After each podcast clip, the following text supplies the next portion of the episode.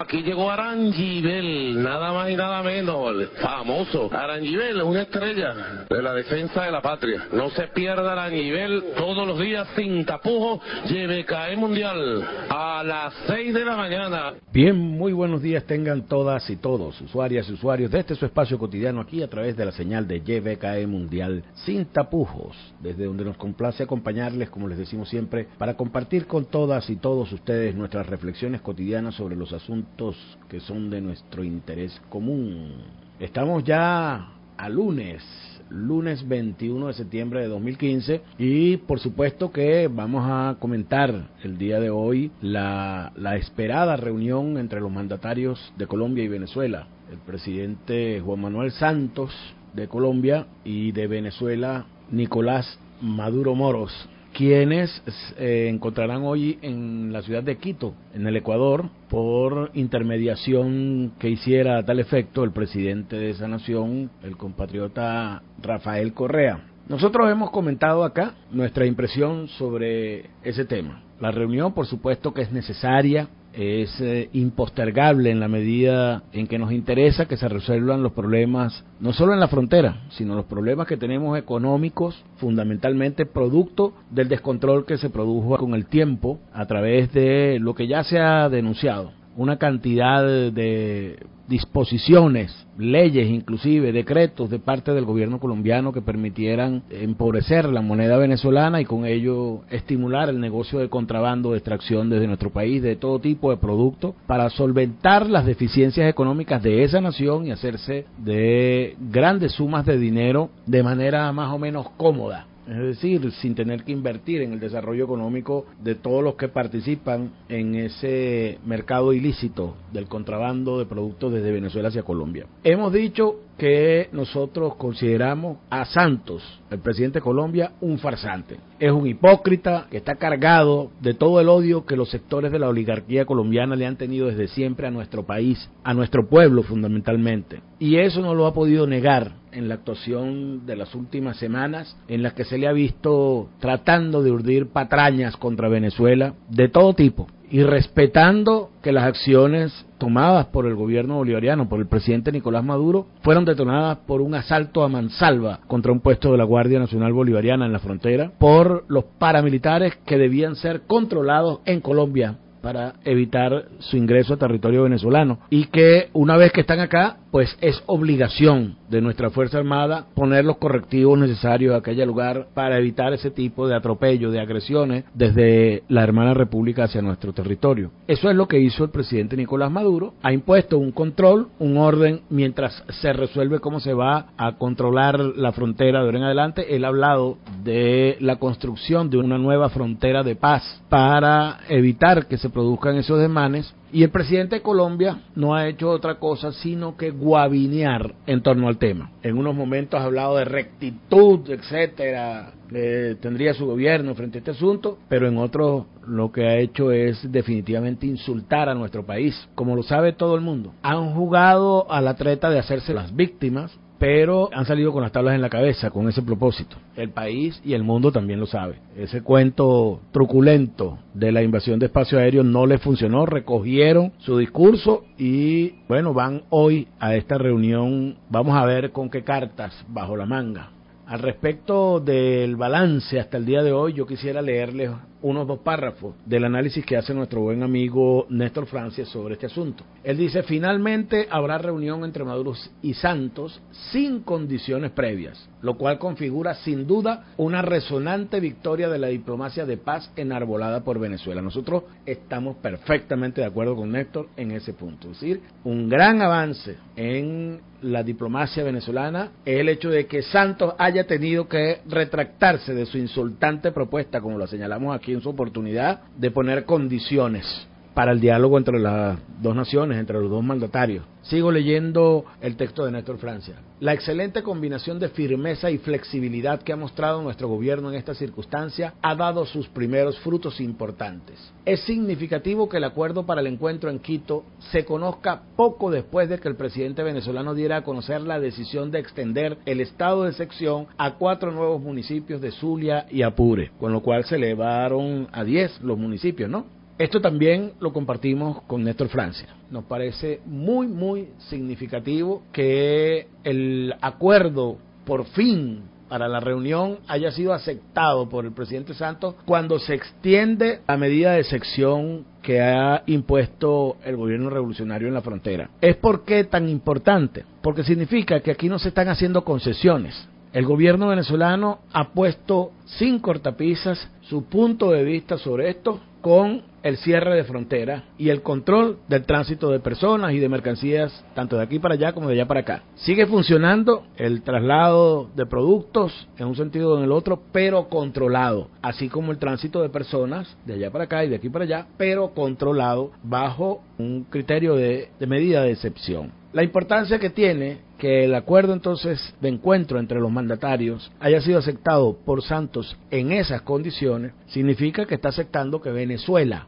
está obligada a tomar las medidas que considere pertinentes y que esa es una decisión soberana que no puede ser en modo alguno interferida por la injerencia extranjera, por las posiciones o las visiones extranjeras que haya sobre el asunto. Ese es el segundo punto importante que hay en esto. Y el tercero, el que la reunión sea en un país gobernado por un aliado de Venezuela. Ese es uno de los más resaltantes de los aspectos de todo esto porque posiblemente hubiera sugerido la OEA que la reunión se diera en Panamá, por ejemplo, buscando un terreno semineutral o pseudoneutral para que se diera esta reunión, lo cual desde el punto de vista de la diplomacia internacional tiene mucho, mucho significado. Por supuesto que sea un país o en otro no va a determinar cuál va a ser el resultado del encuentro, porque el resultado va a ser el que acepte o no acepte cada uno de los presidentes. Pero el hecho de que sea en Ecuador manda una señal importantísima de cuál es la verdadera fuerza que hay detrás de la propuesta venezolana de que se respete su soberanía. Es la propuesta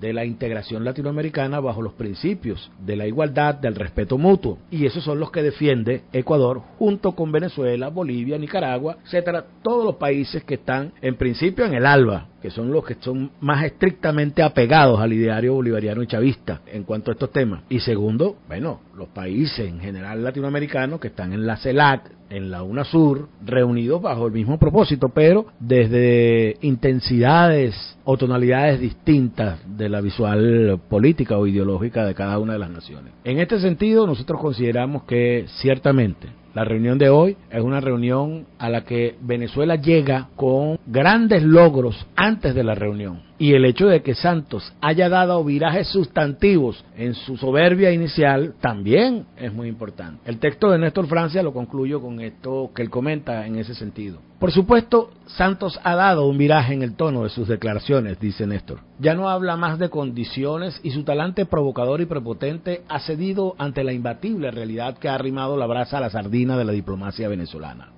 ahora se muestra contemporizador y fantasea con las supuestas virtudes de su diplomacia, al asomar que quiere mantener los cuatro ejes que habría seguido hasta ahora en la disputa con Venezuela. Firmeza, prudencia, diplomacia y diálogo. Virtudes todas que en realidad han adornado las acciones diplomáticas venezolanas en estos días. El mismo señor que vociferó hace pocos días que la revolución bolivariana se estaría autodestruyendo, ahora afirma que se requiere un diálogo respetuoso, franco y sincero, basado en hechos y realidades.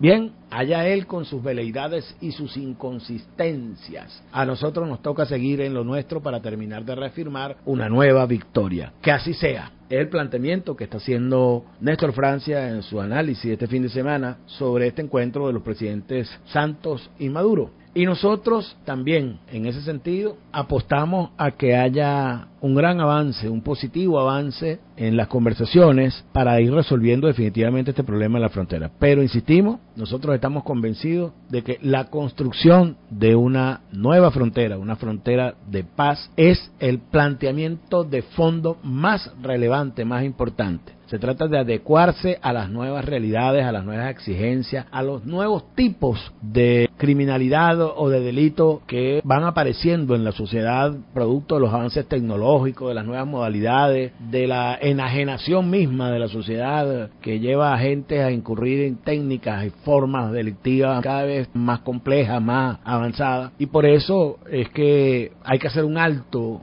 en el camino hacer revisión a fondo de toda la estructura de controles en la zona fronteriza y llegar a acuerdos en cómo implantarlos estamos seguros de que eso va a ser lo que va a prevalecer en el ánimo de la reunión el día de hoy y por ello vamos a apostar. Es la propuesta del presidente Nicolás Maduro. Debemos todas y todos los venezolanos apostar a ello. Bueno, fíjense, en relación a otro tema que tiene que ver con lo sucedido este fin de semana, queremos compartir con ustedes una reflexión que debemos desde hace tiempo, una reflexión más de fondo sobre el tema de las marchas y la comparación de la efectividad entre la revolución y la derecha o el oposicionismo en función de cuánta gente fue a su marcha o dejó de ir a la otra. Ese, ese es un tema que nosotros debemos analizar extendernos un poco más en ello, porque fíjense, ciertamente la oposición nunca reúne, sí, va gente a sus marchas y ellos terminan después dando explicaciones verdaderamente vergonzosas, hasta ridículas y bochornosas la mayoría de las veces, cuando la constatación de la realidad pues es tan cruda que no pueden en modo alguno mentirle al país con el cuento de la supuesta mayoría que le quieren enchufar a la gente en la cabeza obligatoriamente porque sí, y uno los ve como pasan por ahí como ánima en pena, como esta pobre señora, la exdiputada de Panamá, ¿cómo se llama? Eh, la María no sé qué. Bueno, y esa pobre mujer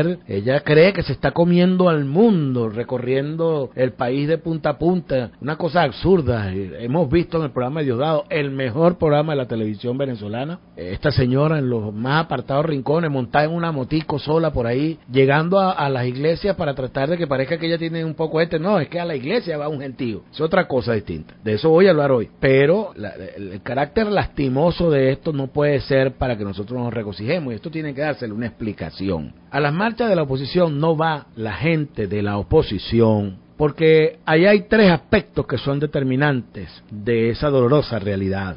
En primer lugar, porque la gente se reúne en torno a un liderazgo. Ha sido así a través de la historia. Los grandes conductores de masas han sido aquellos que han tenido la gran capacidad para concitar la reunión popular en torno suyo. La gente no va porque le estén dando una orden, ni mucho menos. Eso es lo que dicen ellos de allá para acá, que la gente va a las marchas de la revolución porque va obligada, porque están en una lista, porque no sé qué cosa, porque le van a regalar un sándwich o, como dice Miguel Enrique Otero, porque le van a dar ron o cerveza. Bueno, ellos no saben de eso ellos son una gente que no tienen criterio porque no saben de política, no saben analizar el asunto, no conocen la psicología política de los pueblos, no saben cómo es que se estructura todo esto y nosotros queremos hablar de eso aquí hoy.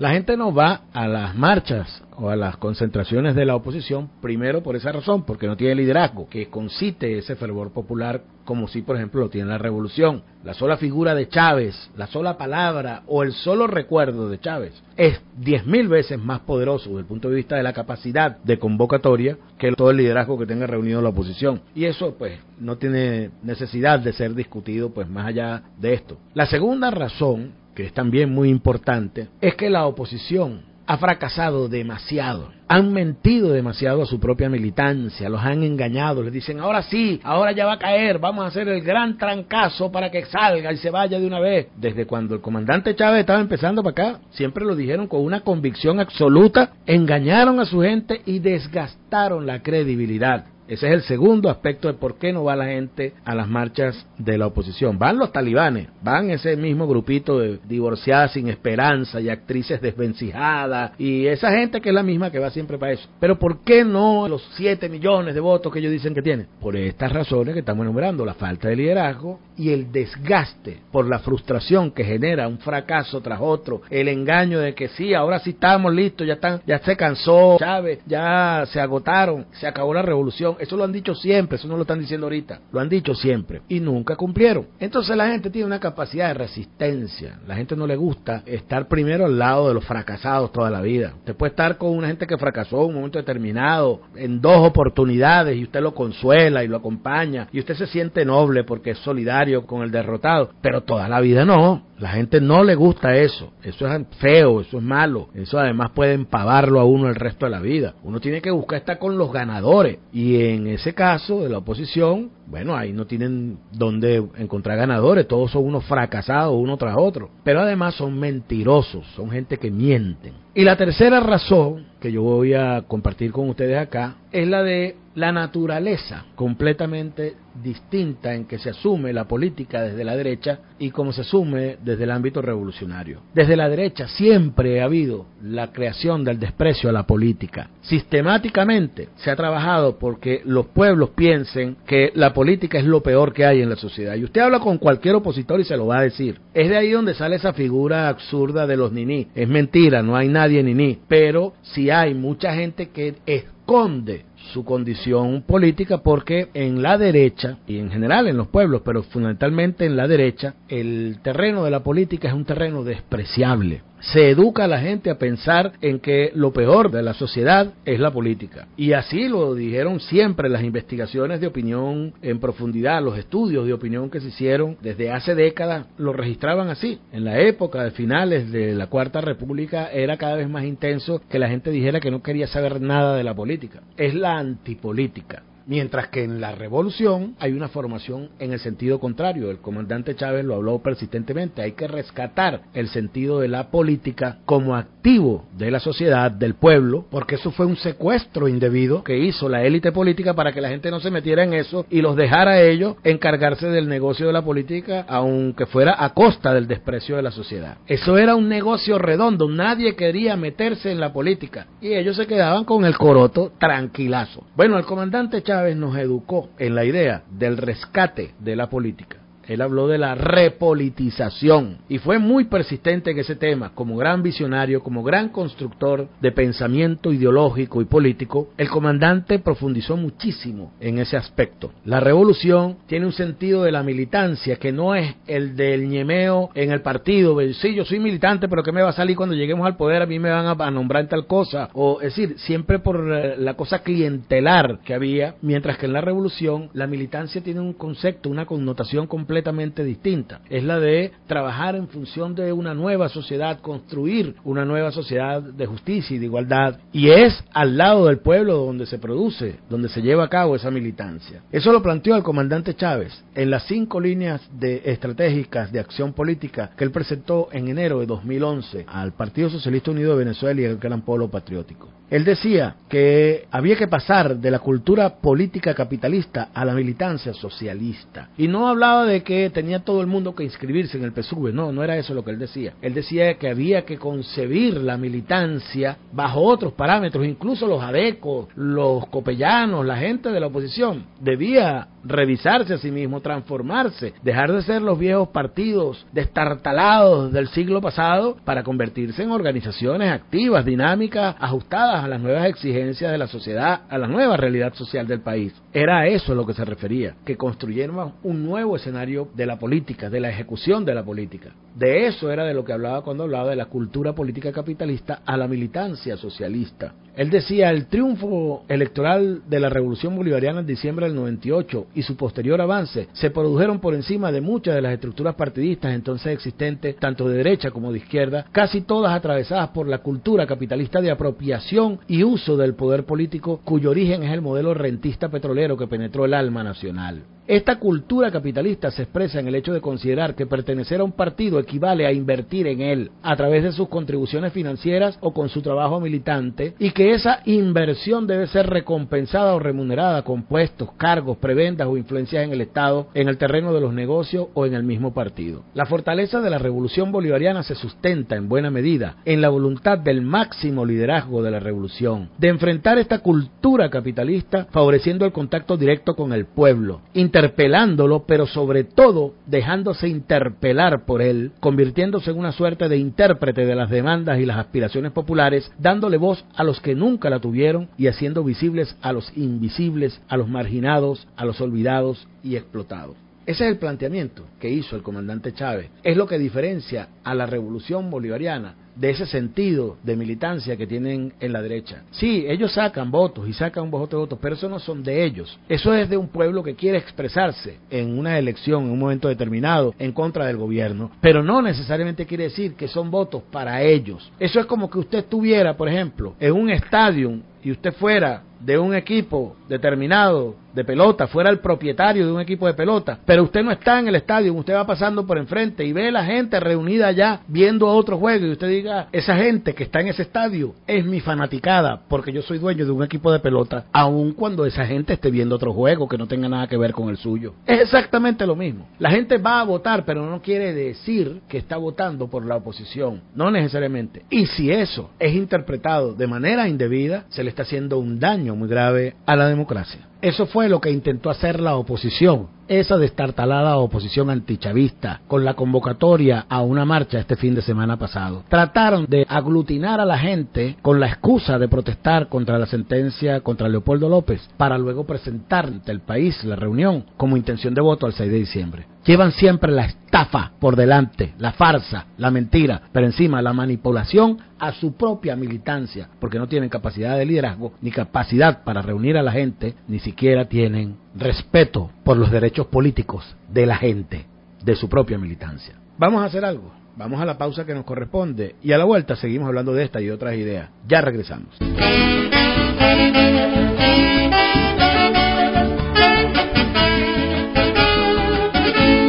Bien, seguimos con ustedes aquí en Sin Tapujos. Fíjense, hay gente que nos dice sobre nuestra sección contra el malandraje aquí en el programa. Nos dice que hay un contrasentido a veces en esto. Y yo creo que tienen la razón. Nosotros nos sentimos muy, muy, muy complacidos. Celebramos de la mejor manera por todo lo alto cuando hay un golpe duro que se le asesta al malandraje por parte del gobierno revolucionario. Eso es alentador porque por una parte demuestra que se está actuando, pero por el otro le dice a los malandros que vayan deponiendo sus armas, como hemos dicho, que se vayan olvidando de la felonía, que esto es un territorio para, para la delincuencia, que se olviden de eso, porque tarde o temprano van a caer. Nosotros hemos insistido en eso. La mano de la justicia alcanza siempre al delincuente tarde o temprano van a terminar pagando por sus delitos. Que haya la idea de que eso no es posible, eso es producto de una guerra de una guerra que trata de desmovilizar a nuestra sociedad. Hemos insistido en eso. Hay una guerra de parte de la derecha, tanto nacional como internacional, sus corporaciones mediáticas transnacionales, sus medios de comunicación nacionales, que tratan de inocularle a la sociedad que este es un terreno de anarquía, donde reina el desgobierno. Ese es el propósito, para acabar con la revolución, con el modelo de organización en la búsqueda de conquistar el poder popular que Chávez dijo que tendríamos que armar para construir patria. De modo que hay una trampa montada para hacer caer en ella a los incautos. Y muchas veces gente que no debiera caer en el terreno de la delincuencia termina por sus propias flaquezas y debilidades, por caer en, en ese terreno del delito y después la justicia cae sobre ellos. Como digo, tarde o temprano cae sobre ellos. Aquel cuento de la impunidad ya nadie lo cree. En Venezuela no hay tal impunidad. Están cayendo progresivamente. Probablemente no todos los que uno quisiera, pero uno no es juez uno sabe que hay problemas en la sociedad, que hay mucha delincuencia, pero uno no es juez para determinar así de buena primera, mira, llévate a este, llévate a este, llévate a este. Hemos dicho que lo que hay que reivindicar es que sigan adelante las investigaciones, que se cumpla con los procedimientos desde el punto de vista de la investigación y de la inteligencia policial, pero apegado a derecho. Y es por eso que hemos también argumentado que muchas veces, eh, en algunos casos, hay algunas demoras o algunos retrasos, pero en Venezuela más bien el altísimo nivel de respuesta sobre los delitos está por encima de cualquier otro en Latinoamérica. Y se están resolviendo los delitos en cosas de horas, por lo menos estos, pues de los que hemos hablado en estos días, los más sonados. Y en eso nosotros tenemos que ser justos. Hay una guerra que trata de vender al país como un terreno eh, donde reina el desgobierno, la anarquía y la, la, perdición en el delito, y hay una acción que se está llevando adelante con mucho esfuerzo, con mucha tenacidad por parte de un gobierno serio que tiene principios y valores éticos de más alto calibre que ningún otro, porque son los principios revolucionarios fundados en el ideario del libertador, del comandante Chávez, impulsados por nuestro presidente Nicolás Maduro, revolucionario a carta cabal. Entonces nosotros tenemos que ser objetivos, tenemos que ser claros en eso. Y por eso nuestra sección contra el malandraje tiene el aspecto también doloroso y en eso concordamos con el amigo que nos hizo este comentario. Sí, cuando se da la captura de uno de estos malandros, sobre todo cuando es en el ámbito de la administración pública, a uno tiene que dolerle, porque no es correcto, no es justo que eso se produzca, que alguien que esté en una función pública, que está inspirada por los mejores sentimientos, que está buscando que nosotros conquistemos nuestra verdadera independencia para que efectivamente podamos conquistar el bienestar para todas y todos los venezolanos, sea una sociedad de provecho en el marco de la justicia, de la igualdad, de la paz, y del encuentro mutuo entre todas y todos, y que termine delinquiendo a alguien que está en esas funciones, pues es verdaderamente lastimoso. Por mucho que lo podamos justificar por sus flaquezas, por, por la inmoralidad que pueda en un momento determinado atraparle a un funcionario cualquiera. En ese sentido, nosotros decimos sí, es un poco ambiguo el sentimiento, pero nosotros vamos a seguir celebrando la captura de malandros cuando ellas tengan lugar. Por ejemplo, en este caso que reseñamos esta captura que se produjo la semana pasada del ex jefe de la división de drogas del 6CPC por legitimación de capitales. A esa captura nosotros también le vamos a cantar el himno contra el malandraje. Música, maestro.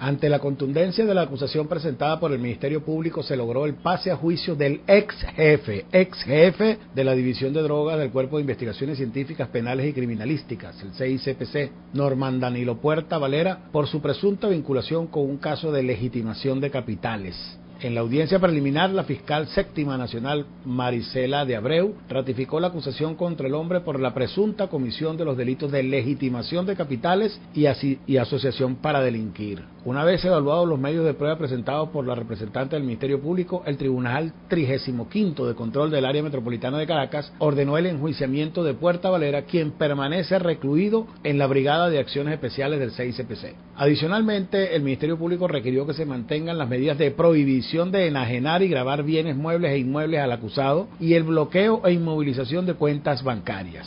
Bueno, ahí está.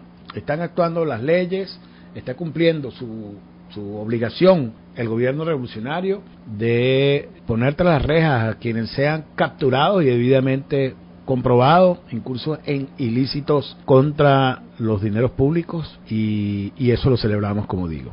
Fíjense, nosotros estábamos comentando el caso de Leopoldo López, la forma como ha venido convirtiéndose ahora en una suerte de reto político de la oposición. Han querido convertirlo en una suerte de plebiscito como lo decíamos aquí hace varios días, esto de las elecciones parlamentarias asociadas a la sentencia de Leopoldo López. Lo de Leopoldo López no es un asunto fácil, es un asunto complejo en el que él solamente es la punta del iceberg, es decir, la cabeza visible de todo un entramado empresarial, económico, político que hay por detrás y que en definitiva tiene como principal actor al imperio norteamericano. A través del tiempo se han visto actuaciones que están orientadas en el mismo sentido, en el mismo propósito de lo que se persigue con Leopoldo López tratar de acabar con la revolución bolivariana, armando, construyendo un liderazgo ficticio donde no hay liderazgo, donde no hay trabajo social, donde no hay respaldo popular que permita hacer creer que efectivamente ese es un luchador social surgido de las filas del pueblo.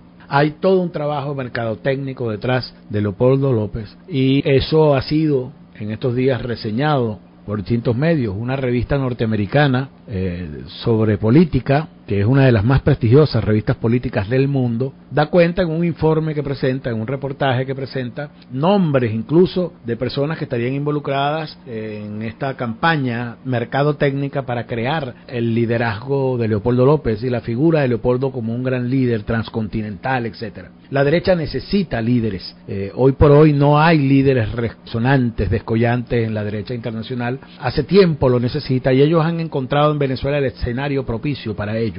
Detrás de Leopoldo López hay una gran cantidad de intereses que están moviéndose en esa dirección. Yo voy a leer aquí brevemente algunos párrafos de un informe muy, muy, pero muy pormenorizado que está presentando en este momento contrainjerencia.com. Dice lo siguiente ese informe. Pero el desarrollo antipolítico de Leopoldo López no se debe a su talento natural nada más. Sin duda alguna recibió bastante apoyo de su tío Thor Halvorsen Hellum, el cual, aparte de ser impulsor de la privatización de la CanTV mientras fue presidente de dicha institución durante el primer gobierno de Carlos Andrés Pérez, también participó como agente de la CIA, llevando suministros militares y dinero en efectivo a la contrainsurgencia mercenaria contra Nicaragua y El Salvador. La piromanía de los López Mendoza es genética, tanto así que el famoso caso del carro bomba que explotó en el CCCT en el año 93 tuvo a Thor Halvorsen como autor intelectual. Es una cuestión de familia. Paradójicamente, el hijo de ese terrorista y en consecuencia primo hermano de Leopoldo López, Thor Halvorsen Mendoza, fundó en el año 2005 una ONG conocida como Human Rights Foundation con el apoyo financiero de su padre, es decir, de Tom Halvorsen Helum. El aparato de inteligencia en cuestión tiene su sede en el principal centro financiero de la élite occidental, es decir, en Nueva York. Y fue precisamente en los pasillos de los edificios financieros de Nueva York donde Halvorsen padre aprendió rápidamente cómo se batía el cobre de los negocios transnacionales. Logró hacerse con los derechos comerciales de las multinacionales Duplon Tires, automóviles y neumáticos, Ericsson, Ustedes saben, la marca esa de telefonía y comunicación, equipos electrónicos. British Cellophane, empaques y manufacturas de plástico. Además de conseguir jugosas líneas de crédito internacional altamente especulativas para erigirse como un importante empresario de la construcción inmobiliaria, del ramo asegurador, de hoteles, casinos y clubes nocturnos. En los años 80 y 90, el Estado venezolano asumiría esos despropósitos económicos como parte de la deuda pública externa de nuestro país. Pero no todo es talento innato para endeudar y saquear hasta la médula a Venezuela. Ya el padre, el viejo Oystein Leonard Halvorsen, siendo cónsul del Reino de Noruega en Venezuela en el año 1938, esto es como un tío abuelo de Leopoldo López, aprovechó sus enlaces financieros internacionales para consolidarse como el representante exclusivo de la transnacional General Motors en territorio venezolano. Leopoldo López y Thor Halvorsen Mendoza, su primo, son los herederos directos de ese amplio legado de saqueo financiero y de neocolonización económica en beneficio de intereses transnacionales, como lo es también el otro primo cercano, Lorenzo Mendoza, dueño de la Polar. Ya ha sido ampliamente demostrado por otros investigadores y analistas que la ONG del primo de Leopoldo recibe financiamiento de la NET y de la USAID, como también que ha participado en procesos de desestabilización de mediana y alta intensidad en países como Nicaragua, Bolivia, Ecuador y por supuesto Venezuela, más allá de entregarle el premio Milton Friedman a John Goicochea o infiltrarse en universidades para captar estudiantes y profesores. Pisar el peine sobre el financiamiento casi exclusivo de la CIA a estas organizaciones es totalmente conveniente para la agenda estadounidense al quedar blindado mediáticamente su carácter autónomo con respecto al poder económico real y su inserción política en el asedio de espectro completo contra Venezuela. La CIA cumple una función operativa en cuanto a otorgar los financiamientos para actividades desestabilizadoras, pero quien pone el dinero de origen es la gran banca estadounidense y las empresas transnacionales que añoran y necesitan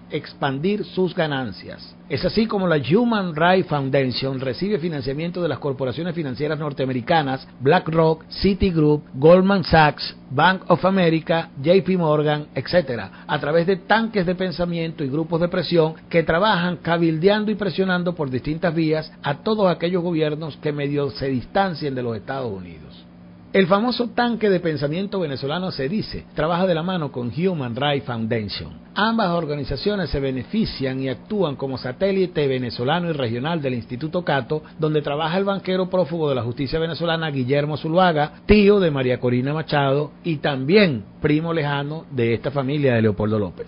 El Instituto Cato es una agencia exclusiva para el cabildeo institucional y legislativo de la poderosa familia Koch, asentada desde hace décadas como un fuerte sector oligopólico dentro del negocio petrolero, gasífero, químico, agroalimentario y financiero internacional, mediante sus importantes acciones en el principal fondo de inversiones estadounidense BlackRock. Las ONG y tanques de pensamiento que personifican en Venezuela la agenda financiera estadounidense a través de la mediatización política de Leopoldo López como único líder de la democracia democracia venezolana, como ellos le llaman, simplemente se encargan de pagarle bastante bien a economistas y reputados estudiosos del área para que en foros y eventos internacionales sobre la crisis en Venezuela convenzan a la opinión pública nacional e internacional de que es necesaria y urgente la liberación cambiaria y de precios, como también lo es el desmontaje de empresas públicas y todo aquello que tenga tufito a Estado, llámese sistema de emisiones o barrio adentro. Bueno, eso es parte del informe solamente que ustedes encuentran en contraingerencia.com. En razones de tiempo no lo puedo leer completo, pero seguiremos hablando de ello en una nueva oportunidad.